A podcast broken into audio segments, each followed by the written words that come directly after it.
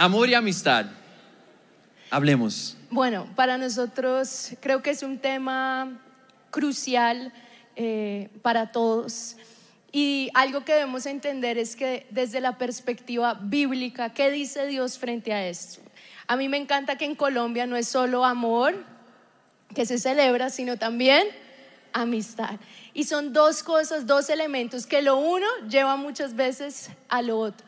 Y hoy queremos hablarles, hablar eh, específicamente de tres, tres casos o tres ejemplos que podemos tener en la palabra que nos va a enseñar a en verdad sentirnos plenos en esa área. Creo que no hay otra área donde, donde el ser humano busca sentirse amado. ¿A quién aquí no le gusta sentirse amado? Creo que a todos.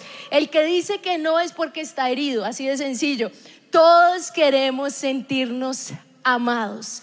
Y muchas veces la reacción del ser humano es tratar mal a los otros, pero porque, como está el dicho, el que está herido, hiere. Pero Dios hoy quiere primero traer sanidad pero también mostrarnos el camino, el camino a tener nuestras emociones sanas, nuestras emociones plenas y sentirnos plenos en el Señor. ¿Cuántos dicen amén? Amén. Amén. Bueno, y queremos empezar a hablar un poquito sobre ese tema que es tan importante y la verdad te hago una pregunta sencilla para empezar. Hoy vamos a estar hablando entre los dos, complementándonos y ¿cómo describirías tú a tus amigos? ¿Y cómo te describirías a ti como amigo? Ah, tus cualidades, lo que caracteriza esta, esa amistad que tienes con una persona específica o con las personas que son más cercanas a, ti. Eh, esa es una pregunta muy importante. ¿Por qué? Porque la Biblia nos muestra cómo deberían ser las relaciones que tenemos en nuestra vida.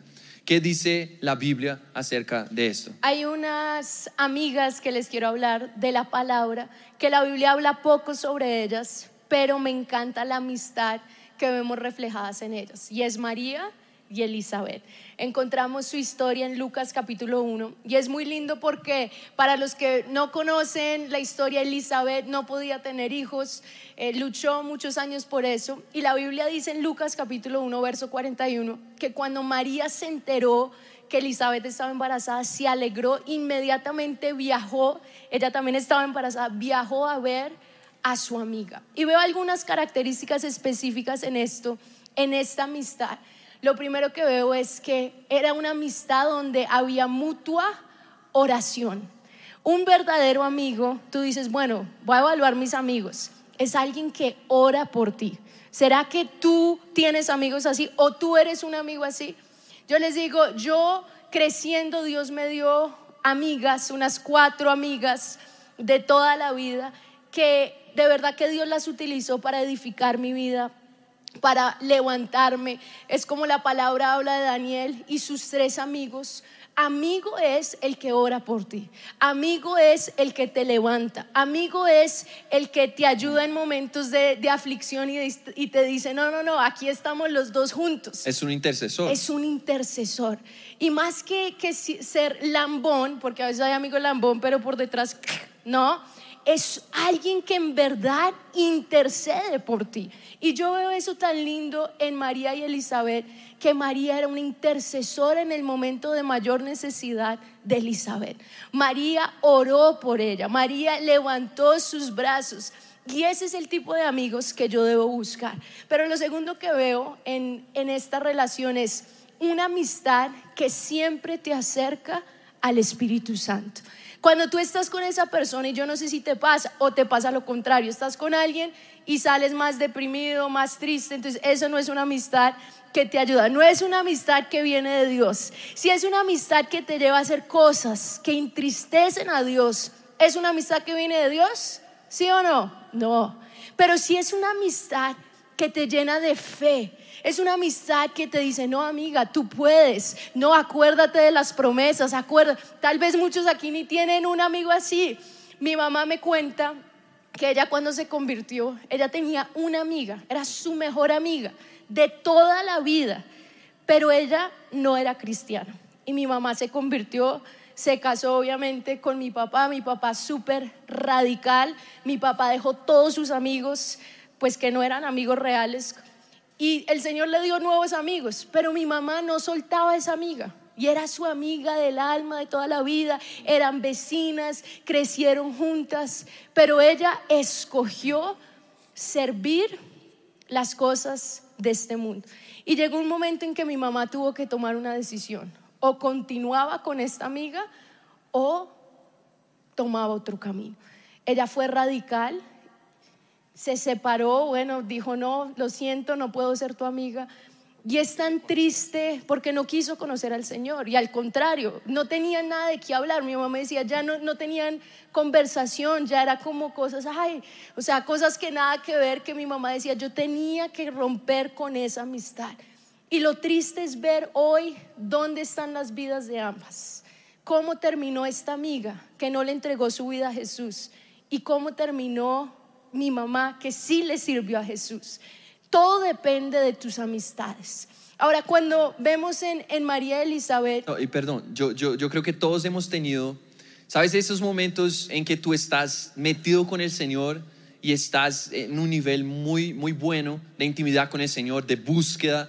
Y a veces puede ser una buena persona, hasta una persona de Dios, pero en algunos momentos nosotros debemos saber cuando el Señor nos está llamando a algo más ¿tú profundo. no tenías un amigo así? Exactamente. Ajá, yo Entonces, yo, yo, exacto, y gracias a Dios, hoy volvió a la iglesia, volvió a la casa de Dios y el Señor lo está usando también en el ministerio y es parte del equipo de mi papá allá en Brasil, en la iglesia en Brasil. Pero yo crecí con él y ¿sabes qué? Ore para que el Señor te dé un amigo o una amiga que te acerque más a Él. ¿Por qué? Yo me acuerdo que cuando llegaba a la casa de Él, a veces eh, íbamos a jugar o a hacer algo, pero Él empezó a cambiar y lo que hacía en algunos momentos era, hey, vamos a orar conmigo. Te, quiero hacer una pregunta muy sencilla. ¿Tú tienes algún amigo que te llame a orar? Es difícil, ¿no? Pero eso debería ser más común. Deberíamos tener más amigos que nos llevan a leer la Biblia más, a buscar más de Dios, a orar más, al invés de solo salir por salir y hacer otras cosas. Y yo me acuerdo, hubo un momento hasta con mi familia, el Señor me dijo, hijo, tienes que aprender a pagar el precio de a veces, no sé, se sentaron para ver televisión y ver una película, pero yo no he orado y no he leído la palabra, necesito apartar ese tiempo para tener mi amistad con el Señor. Pero ya vamos a hablar de eso. El punto aquí es, María y Elizabeth fueron de bendición una para la otra. Y eso es lo tercero. Un amigo siempre bendice también con sus palabras. ¿Cómo? Con sus palabras. Entonces debemos cuidar mucho qué decimos unos a los otros. A veces hay algunas personas que son más negativas y deben cuidar sus palabras y pedir al Señor que transforme su, su mente, su manera de ser, de hablar. Y yo te quiero decir, no hay nada peor que tener a alguien súper negativo a tu lado. Por eso necesitamos personas que nos motiven, que nos llenen de fe Y también en evaluar si de pronto tú eres el amigo negativo. Exacto. Tal vez eres tú el que llegas, te ves con alguien, uy, no, esto ya ha sido la, la peor semana, me pasó esto, o sea, la otra persona sale como cargada de hablar contigo. ¿Qué tipo de amigo estoy siendo yo? Y saben, esto es algo que lo vemos en la palabra. Dios desea que tengamos amigos, pero amigos que nos edifiquen. Desde Génesis vemos que Dios creó al hombre para tener comunión, comunión con el hombre, pero también que el hombre tenga comunión con otros. ¿Cuál es el problema de hoy? Nuestro mundo cada día por los celulares, por eso se está aislando más, más, y ahora está siendo más difícil tener amigos que tú hables cara a cara, ¿no? Ahora son mejores amigos por mensaje de texto, se ven y no se dicen una palabra, ¿sí o no? Es raro, súper raro. Pero Dios quiere llevarnos a tener verdaderas amistades. En Hechos la Biblia dice que habla de la primera iglesia, que seguían la doctrina de los apóstoles y tenían que comunión. Diga eso conmigo, comunión. Comunión. Dígalo más fuerte, comunión. Dios te quiere dar amigos que te edifiquen. Esta palabra comunión en el original eh, significa tener eh, fraternización, relación, compromiso. O sea, es una amistad. Uno no necesita tener 30 amigos. A veces es un amigo, dos, tres, pero esos tres amigos que en verdad te levantan, te levantan la fe. Y eso es algo que el Señor quiere traer a tu vida hoy. Algo que vemos en la historia de ellas, para terminar esa parte, es que un amigo celebra contigo tus victorias. Así como es un intercesor y ora contigo cuando hay una necesidad, estás buscando un milagro, pues ellas celebraron muchísimo cuando llegó la noticia de un milagro, un gran milagro. Era el embarazo de Elizabeth y ella no, era estéril, no podía tener hijos y el Señor la tocó. Y de una manera milagrosa ella pudo, ella pudo quedar embarazada. Yo te quiero decir, todos nosotros en algún nivel tenemos que luchar con el egoísmo, todos. Pero el, aquel que es tratado por el Espíritu de Dios es capaz de alegrarse con sus amigos por las victorias de ellos. Eso es clave. Si tú vives siempre ah, envidiando lo que las personas tienen, envidiando lo que tus amigos han alcanzado, te quiero decir, Dios no va a poder entregarte muchas cosas. Y la persona que vive envidiando lo que los otros tienen, nunca valora lo que tiene. Nunca es suficiente, nunca se siente bien consigo misma. Por eso dile al que está a tu lado, celebra mis victorias. Y yo celebraré las tuyas. A mí me impacta que la palabra que Jesús usó cuando Judas llegó a traicionarlo fue amigo. Y es muy fuerte porque todos nosotros vamos a tener personas cercanas que nos van a lastimar. Porque el ser humano es así, el ser humano necesita de Dios, el ser humano por naturaleza está inclinado a hacer cosas malas. Y la palabra que Dios usó, que Jesús usó con Judas, fue, ¿a qué vienes, amigo? Y Jesús lo veía como un amigo. Jesús lo incluyó en su círculo más íntimo. Le dio todas las oportunidades. Y ese amigo fue el que le, le dio la mayor traición de su vida. Aquí yo sé que hay personas que también han recibido o han sentido esa traición. Pero algunas cosas de la palabra que me encanta.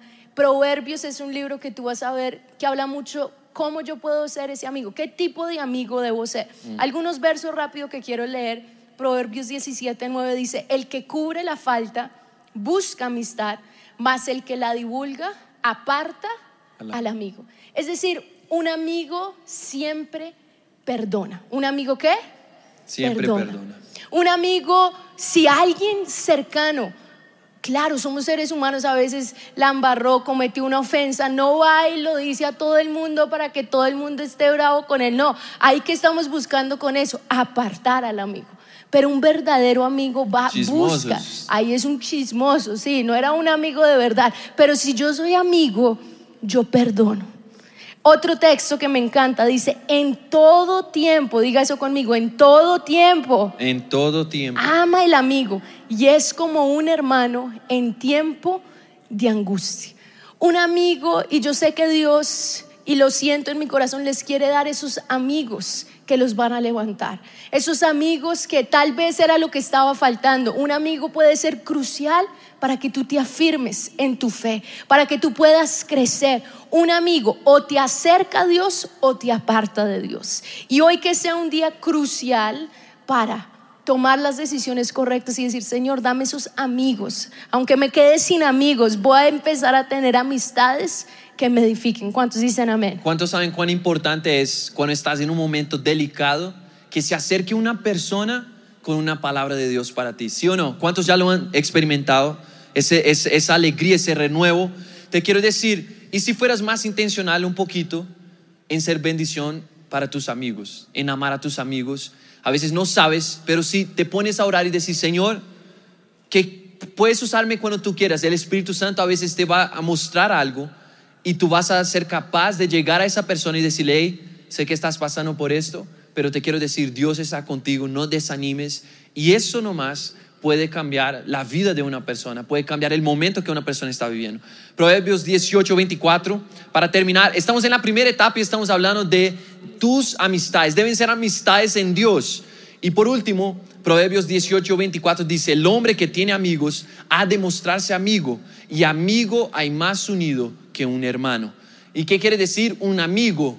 Un verdadero amigo que ha, que ha, que ha, producido todas, todas esas cualidades que hemos hablado, se vuelve familia, se vuelve como un hermano, alguien tan cercano a nuestro corazón, a nuestras necesidades, que ha pasado por las luchas y ha intercedido con nosotros, ha, ha celebrado las victorias con nosotros, nos ha perdonado en nuestro peor momento, nos ha ayudado a levantarnos. Ese amigo se vuelve como un regalo de Dios para nosotros, una familia. Bueno, estamos hablando sobre amistades. Levanta tu mano conmigo y di, Señor, vamos, levanta tu mano bien conmigo, bien en alto.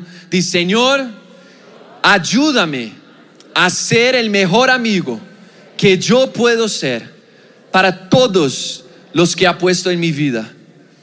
Y Señor, te pido, pon en mi vida los amigos correctos que tú tienes para mí, que me acerquen a ti cada vez más. En el nombre de Jesús. Amén. ¿Cuántos dicen amén? Da bien fuerte ese aplauso al Señor. Bueno, y ahora vamos a hablar del segundo punto. Y es cuando, bueno, estamos en esta etapa de amistad, de, de varias amistades, tener amigos en nuestra vida y eso va a durar para siempre. Pero llega un momento específico en que Dios dice, te voy a promover y ya no serás soltero. ¿Cuántos, cuántos dicen amén? ¿Cuántos quieren ser promovidos? Amén. No mentiras, pero sí es más o menos así. Y bueno, queremos hablar cuando llega el momento de una relación específica con la persona escogida. Pero una relación siempre debe ser en Dios, en Dios. No es una relación como las relaciones de este mundo, donde hay engaño, donde personas rotas llegan buscando que cada uno los, los sirva. No, no es así. Nosotros somos guiados por principios diferentes. Y queremos hablar, ¿sabes sobre quién? Sobre José y María. To- ¿Cuántos están haciendo el plan bíblico? Estuvimos leyendo Mateo, estuvimos leyendo Marcos. Ahorita pensaron que íbamos a Lucas, pero no estamos en Lucas, estamos en Juan. Pero bueno, estuvimos leyendo sobre esas historias. Y Lucas 1 dice lo siguiente, va a aparecer verso 26. Al sexto mes el ángel Gabriel fue enviado por Dios a una ciudad de Galilea, a una virgen desposada con un varón que se llamaba José de la casa de David. Y el nombre de la virgen era María. Y vemos que ella se había guardado. Verso 31. Y ahora dijo el ángel, concebirás en tu vientre y darás a luz un hijo y llamarás su nombre Jesús. Verso 38. Entonces María dijo, he aquí la sierva del Señor, hágase conmigo conforme a tu palabra. María estuvo dispuesta a perder su compromiso con José por cumplir el llamado del Señor. ¿Entiendes eso? Nunca vas a encontrar la persona que Dios tiene para ti y tener bendición en esa relación sin que antes estés dispuesto a entregar esa misma relación por servir al Señor, por cumplir el llamado del Señor. Cualquier persona que ponga la persona que ama por encima de Dios y del llamado que el Señor tiene para nuestras vidas, antes de casarse, no va a poder disfrutar de esa bendición. Lo mismo sucedió con José. La Biblia dice que José, cuando vio que estaba embarazada, dijo, no voy a decir nada, pero no voy a desposarla, no, no, me, voy, no me voy a casar con ella, pero dice la palabra, como era justo, no quería avergonzarla y quería simplemente, simplemente irse. Y un ángel se le apareció. Y sabes, cuando tú guardas principios en tu vida, cuando guardas principios de ser fiel al Señor y de no querer humillar a las otras personas ni, ni descartar a las otras personas, Dios se revela a ti y te da direcciones. ¿Qué pasó con María? María tuvo una revelación espiritual, divina, sobrenatural. Le, pare- le apareció un ángel. A José lo mismo cuando estuvo dispuesto a ser justo y a actuar bien. ¿Qué quiero decir con eso? Ve conmigo a Mateo capítulo 1, verso 24, est- va a aparecer aquí también. Dice, y despertando José del sueño, hizo como el ángel del Señor le había mandado y recibió a su mujer. Quiero destacar algunos puntos aquí. Primero, ambos temían a Dios. De hecho, Lucas y Mateo lo dejan, dejan eso muy claro, que ambos fueron probados. Y te, y te quiero, quiero dejar muy claro eso también aquí hoy, que tú siempre vas a ser probado por Dios y por el mundo en tu santidad y si estás dispuesto a guardarte hasta el final. Pastor, ya la embarré, ¿qué puedo hacer? Tú siempre puedes ser restaurado por el Señor. El Señor puede restaurar tu mente, tu corazón, incluso quitar las heridas que tuviste en el pasado, pero debes tener el desprendimiento, la disposición de ser, de guardarse y de ser santo delante de Y Dios. creo que este es un aspecto fundamental. Si yo quiero una relación sentimental en Dios, me encanta que tanto en María como en José vemos el temor de Dios. Si yo tengo temor de Dios, si esta persona con la que yo me estoy relacionando tiene temor de Dios, obviamente el temor de Dios nos guarda de no pasar esos límites. Nos guarda de no dejar que lo que este mundo nos hable y nos dice, todo bien, pueden tener relaciones antes de casarse, todo bien, pueden permitir cosas, todo bien. No, el temor de Dios me guarda. El temor de Dios es como que pone un cerco, como que uno dice, Dios mío, como José. José tuvo un momento en que la misma esposa de Potifar, que era una mujer muy bonita, o sea, a veces uno se imagina a la esposa de Potifar re fea, no, alguien muy, muy, muy bonita, era una tentación muy grande. Y está ahí, ahí le, le abrió todo, dijo, José, quiero acostarme contigo. ¿Qué fue lo que guardó a José? El temor a Dios. ¿Saben qué es lo que nos guarda de poder tener una bendición que es una bendición en Dios. Es una bendición que el diablo ha querido pervertir. El diablo ha querido que cada uno tenga una relación, pero relaciones que los dejan destrozados, relaciones que los dejan sin sueño, relaciones que no es lo que Dios tiene. Pero la relación que Dios quiere para ti es cuando llega ese justo y yo sé que a todas las mujeres solteras les va a llegar su justo, a los hombres solteros les va a llegar esa mujer que se ha guardado y Dios une propósitos, pero me encanta que ambos temían a Dios. Difícil si solo uno teme a Dios y el otro no, hay que se hace. Ahí la, Paila, yugo desigual. Eso que, mira, si tú decides casarte con una persona que no ama a Dios como tú amas, sepas que te estás casando con un problema. No es solo con esa persona, es con un problema. No por la persona que sea mala ni nada de eso, es porque tú no observaste bien los principios de la palabra. Y si una persona no tiene temor a Dios durante el noviazgo y tú te casas, es una persona que tú crees que va a ser fiel durante el matrimonio. Si no tiene temor de Dios, por eso esto es, esto es algo fundamental. De las cosas que yo más oraba cuando oraba por mi esposo, que tema a Dios. Porque yo sé que si teme a Dios, ama a Dios. y si ama a Dios, me va a amar a mí. Y te quiero decir, cuando nosotros empezamos pues nuestro noviazgo, ni siquiera nosotros tuvimos la iniciativa de decir, hey, vamos a, vamos a, empezar, vamos a hablar con tus papás para empezar el noviazgo. No, estábamos orando como amigos, amigos con un propósito, esperando el tiempo, que, toda que la familia tuviera paz, que nuestros pastores tuvieran paz. Y en ese momento los papás de Sara nos dijeron, creemos que ya es el tiempo de que empiecen el noviazgo. Y nosotros dijimos, wow, tremendo. Entonces Sara busca Gloria a Dios. Gloria a Dios. Es de Dios. No, bueno, debajo de la mesa yo estaba, Pero bueno, en ese momento Sara busca de Dios. Lau estaba ya soñando con el momento porque pues cuando ya los ennovian ya se pueden dar el besito y no, y ahí se me acerca pues Sara y dice, mi amor, Dios me dio una palabra. ¿Qué palabra? La de María y José. ¿Cuál es esa palabra de María y José? Y por nueve meses él no la tocó. Entonces yo digo, ¿qué significa no tocarla?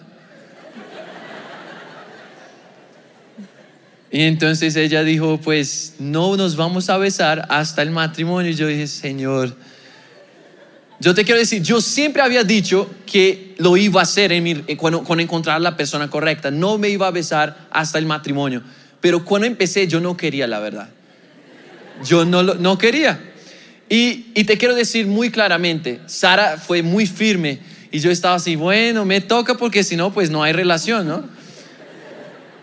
Y fue difícil para mí. Yo te quiero decir, cuando tú te guías por solamente tus impulsos y tus deseos, aunque esté todo pareciendo que está muy espiritual y muy lindo, yo doy gracias a Dios porque Sara tenía mucha convicción.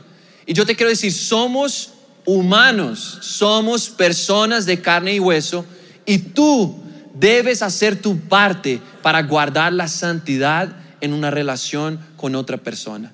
Tú debes, no debes ultrapasar las barreras que tú sabes que no puedes ultrapasar. Tus pastores te han dicho, tus líderes te han dicho, pero ya vamos a hablar qué es lo que sucede en la vida del joven muchas veces. Vamos a llegar allá, solo quiero terminar de resaltar algunas cosas de José y María. Ambos fueron obedientes, obedientes a la instrucción del Señor. Y te quiero decir, si tú quieres la bendición del Señor en tu relación, pero has sido desobediente a tus papás, a tus pastores, a tus cosas a escondidas. Eso ah, es una señal de desobediencia. Al Señor, te quiero decir, no va bien.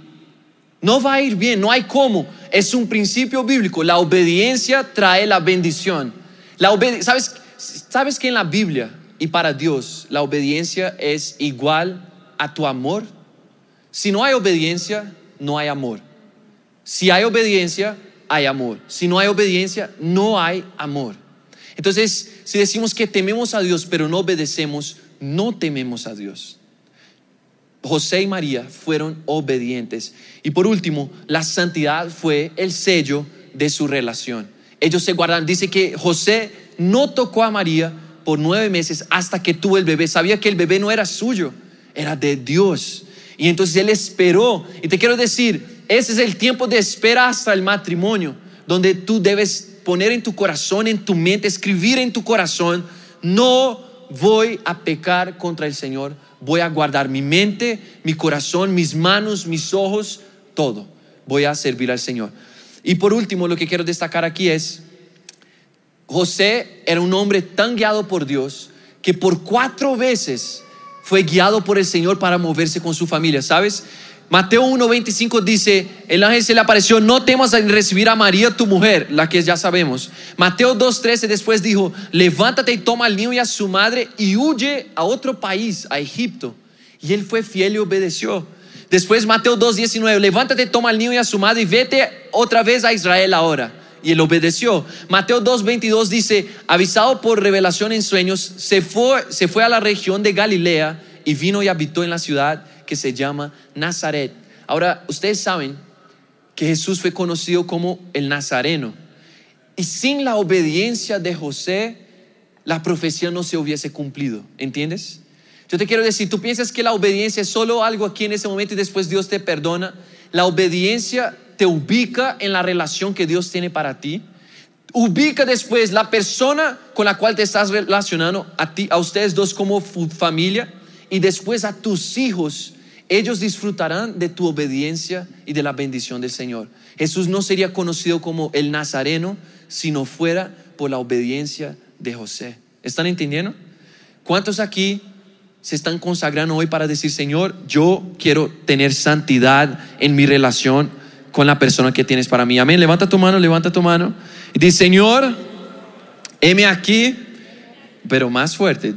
E-, ese compromiso está horrible. ¿Listos? Levanta tu mano conmigo. Dice, Señor, Señor, estoy dispuesto para guardarme en santidad, en pureza. Lo que veo, lo que escucho, lo que hablo, lo que toco, para que tú me ubiques en tu perfecta voluntad y en tu bendición. Amén. Da fuerte ese aplauso a Jesús. Y ahora sí, por último, ¿de qué queremos hablar? Por último, queremos hablar de tu relación con Dios. Di conmigo, mi relación con Dios. Mi relación con Dios. Ya hemos hablado de tus amistades, hemos hablado tu relación con la persona que Dios tiene para ti, va a llegar el momento y ahora tu relación con Dios. Y queremos destacar cómo cuando tenemos una relación con Dios, una relación íntima, una relación genuina, lo primero que se ve reflejado, en lo primero que se ve reflejado es en nuestro carácter. Diga conmigo, carácter. Carácter. El Señor Jesús más de una vez eh, lo mostró a través de parábolas, a través de diferentes situaciones, como Él lo que busca cuando está en una relación es el fruto.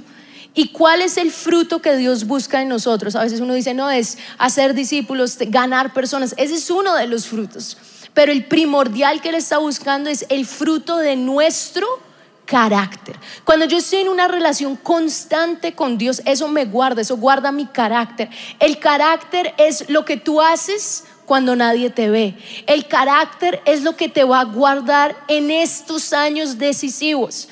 Y hay un hombre de la palabra que vemos y yo quiero hablar de tres errores que vemos en la vida de él y es la vida de Sansón. Sansón nació y cuando vemos el llamado de Sansón tenía todo para ser un Juan el Bautista. Tuvo el mismo llamado nazareno separado para Dios. Pero ¿qué sucedió con Sansón? Él empezó a descuidar de cierta forma, él paró de tener una, de tener una relación con Dios, paró de, de tener esa intimidad, se acostumbró a las cosas, se acostumbró a lo sagrado, se acostumbró de cierta forma a lo que tenemos aquí. A veces el, el peligro, el mayor peligro es cuando uno se acostumbra a la iglesia, mm. cuando uno se acostumbra a escuchar la palabra. No, yo, crecí en la iglesia, todo eso. El mayor peligro es cuando yo me acostumbro. Y hay tres cosas que vemos en Sansón que se ve que su relación con Dios no estaba en el mejor lugar. Lo primero que veo, y es en forma de pregunta, es en qué me estoy fijando. ¿Por qué? Porque eso fue lo que le sucedió a Sansón. Sansón, tres textos rápidamente, jueces capítulo 14, verso 1 dice, descendió Sansón a Timnat y vio a Timnat a una mujer de las hijas de los filisteos. Los filisteos, ¿quiénes eran? Enemigos del pueblo de Israel. Enemigos que servían a otros dioses, que tenían eh, de cierta forma prácticas inmorales totalmente opuestas a las del pueblo de Israel y subió y le dijo a su padre y madre, yo he visto intimnar una mujer de las hijas de los filisteos, os ruego que me las toméis por mujer, o sea, me quiero casar con ella. Jueces capítulo 16, verso 1, fue Sansón a Gaza y vio allí a una mujer ramera, es decir, una prostituta, y se llegó a ella. Jueces capítulo 16, verso 4, después de esto aconteció que se enamoró de una mujer en el valle de Sorek, la cual se llamaba Dalila veo claramente cero discernimiento en Sansón. Yo no sé si ustedes conocen personas Estaba en los lugares equivocados. Que siempre se juntan con los peores. Que uno dice, Dios mío, pero es que sale de uno y entra otro peor y este es peor. No. ¿Y es por qué? Porque no hay relación. ¿Cuántos son así? No, mentiras, no levanten las manos. no, aquí nadie es así. Pero él siempre estaba en los lugares incorrectos y por eso se fijaba en las personas incorrectas. Si tú, si tú, si tú te preparas la trampa, vas a caer en la trampa, ¿entiendes? Si tú te pones a caminar con las personas incorrectas, en los lugares incorrectos, y todo el tiempo estás con tus ojos abiertos, te vas a fijar en lo que no debes. Obviamente, eso vale para cualquier área de nuestras vidas. Si nosotros nos preparamos la trampa, vamos a caer en la trampa, ¿entiendes? Por eso la palabra dice, santifíquense, sepárense, sean diferentes, tengan principios y cumplan los principios. Y si nosotros lo hacemos, vamos a encontrar la bendición de Dios. Pero Sansón estaba caminando por otras tierras todo el tiempo y se veía, se fijaba en una, con una se acostó, se fijó en otra y le dijo a sus padres, quiero esta como mi mujer. Y sus padres, no, por favor, pero no escuchó. y en tercer lugar, encontró a Dalila. ¿Quién fue Dalila? La que causó su muerte, la que causó su perdición. ¿Entienden lo que, lo que estamos diciendo? Va de nivel en nivel. En el primer nivel, Sansón no murió. Fue un aviso de Dios. Hey, te estrellaste, pero todavía hay esperanza. En el segundo, Sansón no murió. Pero en el tercero, fue el que causó la muerte de Sansón. De pronto te has estrellado una vez, dos veces. El Señor te está diciendo, stop, detente. Mira bien tus, tus caminos, lo que estás haciendo y cambia lo que estás haciendo para tener un resultado diferente. ¿Cuántos pueden decir amén? Y hay otro texto que queremos terminar con esto y es jueces capítulo 14, verso 9, que yo creo que es cuando Sansón empieza a, permitir cosas, a decaer. Dice que él vio un león, lo mata, el, el león quedó muerto, pero él en su llamado, él no podía tocar nada que estuviese muerto. Eso quedaba inmundo, era algo que Dios específicamente le había dicho. ¿Y qué hizo Sansón? Dice, tomándolo en sus manos al león muerto, se fue comiéndolo, comiendo la miel que vio en el león por el camino. Y cuando alcanzó a su padre y a su madre, les dio también a ellos que comiesen, mas no les descubrió que había tomado aquella miel del cuerpo del león. Y lo que el Señor me hablaba con esto es que Sansón empezó con algo que parecía chiquito. Algo que parecía de pronto no es tan grave. pacto con el Señor. No es tan grave. No, no estoy haciendo nada, es solo un poquito. Miren que de algo muerto él tomó miel. Y es un poco el engaño del adversario. De algo inmundo él intenta ofrecerte algo dulce. Y esa es la tentación. Uno ve algo que uno sabe que no es, que no es. No, no, pero uno empieza a permitirse pequeñas cosas. ¿Por qué? Porque está atraído tal vez a la pequeña dulzura que uno va a encontrar momentánea en ese momento. Dice la Biblia que Sansón no le dijo nada a los papás. Es decir, cuando uno esconde algo, ustedes ya saben, está mal. Si usted está escondiendo algo, si llega el papá, si llega, si alguien abre la puerta de su cuarto y una usted hace así, hay algo mal, ¿sí o no? Si de una alguien entra y de una tú a borrar todos los mensajes, algo está mal. Si yo inmediatamente intento esconder, es porque algo está mal. ¿Cuántos ya lo hicieron? Levante, no, mentiras. Pero me impacta que él empezó con pequeñas cosas. Miren, el pecado no empieza de cierta forma que tú llegas a un lugar y ya estás ahí pecando, adulterando, fornicando, no Empieza con pequeñas cosas, empieza con pequeñas indiscreciones que tú permites en tu celular, que tú dices, ah, solo un poquito, solo una vez, terminas adicto a la pornografía. Tú dices, ay, pero nadie va a saber. Miren, eso es lo que empezó a destruir a Sansón. Él empezó a abrir brecha a las pequeñas cosas que mataron su llamado. Ya no tenía relación con Dios. Su relación con Dios se había perdido. ¿Por qué? Porque permitió pequeñas cosas. Y tú mencionaste la pornografía, por ejemplo.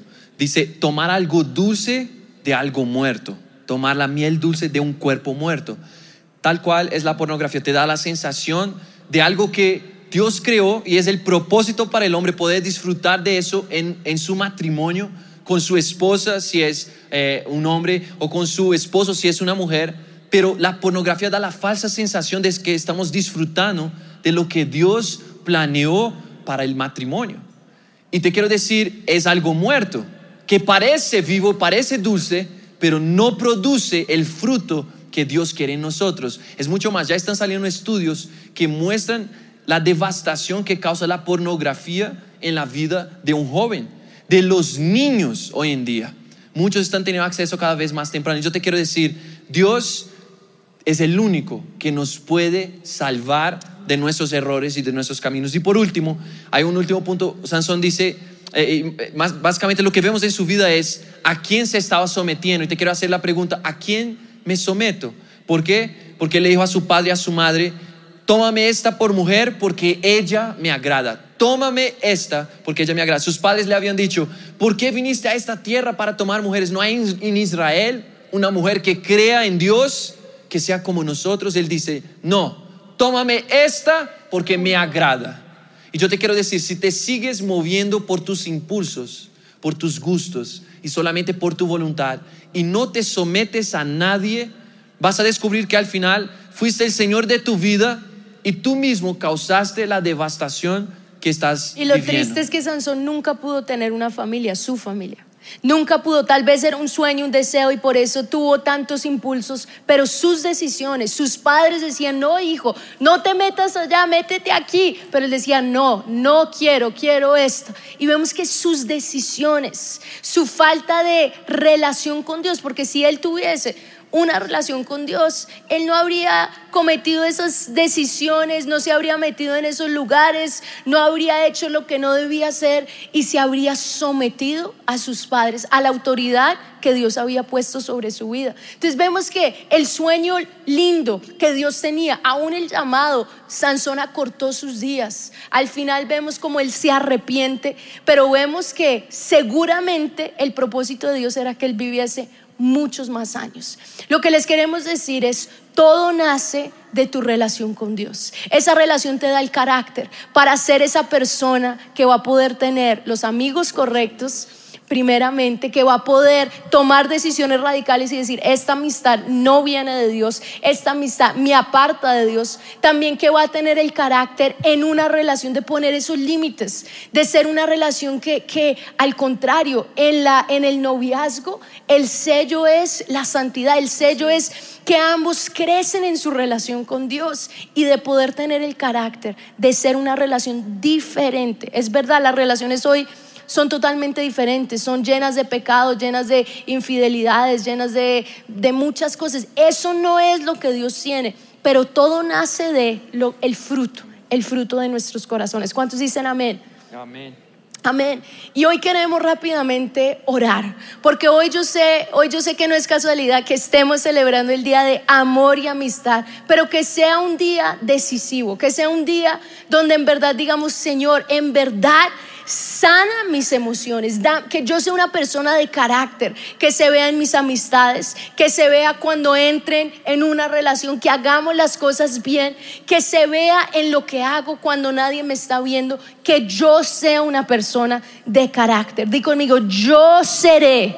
Yo seré una persona de carácter. Una persona. Entonces quiero que nos pongamos de pie y vamos a a orar rápidamente, a orar para que sea el Señor el que en verdad hoy marque un antes y un después en nuestras vidas. Quiero que cierres tus ojos ahí donde estás.